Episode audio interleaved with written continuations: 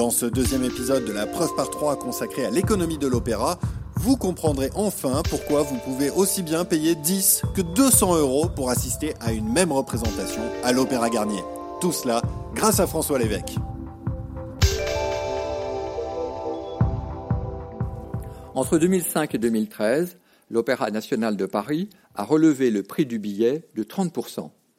Mais il ne faut pas raisonner sur un prix moyen. Ce prix moyen cache en effet une grande disparité. Car pour maximiser les recettes de billetterie, les théâtres lyriques pratiquent une tarification discriminante. Rappelons le principe économique général qui veut qu'une entreprise qui dispose d'un pouvoir de monopole, comme les opéras dans les villes, ait intérêt à pratiquer des prix différents pour extraire le maximum de valeur des consommateurs, parce qu'ils sont différents, les consommateurs. La discrimination tarifaire est facilitée dans le cas des salles de spectacle par la position des sièges par rapport à la scène. Ils en sont plus ou moins éloignés et offrent des angles de vue plus ou moins panoramiques. Ces différences permettent d'établir des catégories de places à des prix différents, alors que le coût de chaque place est strictement le même pour l'établissement. La discrimination des amateurs fonctionne alors ainsi. Les amateurs d'opéra dont le consentement à payer est le plus élevé choisissent les places les plus chères associées à la meilleure visibilité. Ceux dont le consentement à payer est le plus faible choisissent les moins bonnes places. Sept catégories de places sont proposées aujourd'hui au Palais Garnier.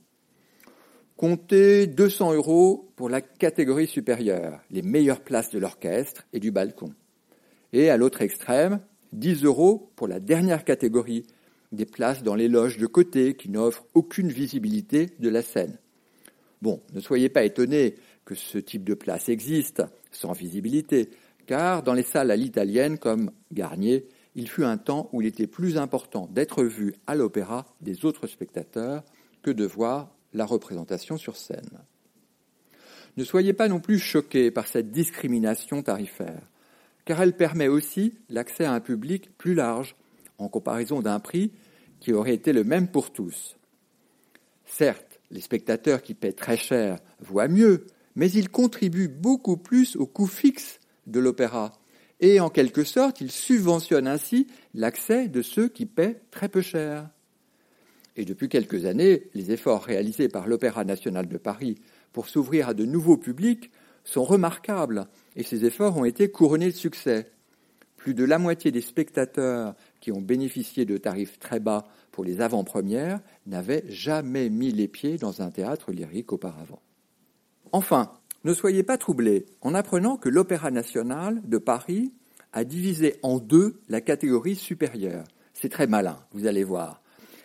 L'Opéra a classé les meilleurs sièges dans une catégorie dite Optima et a laissé les autres en première catégorie comme avant. La nouvelle catégorie propose un prix encore plus élevé.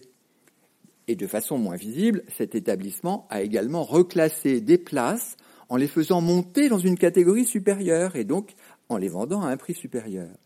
Il y a donc, et c'est ça qui est drôle, aujourd'hui à l'Opéra Bastille, plus de meilleures places qu'avant. Mais pourtant, les sièges, n'ont pas bougé depuis sa construction.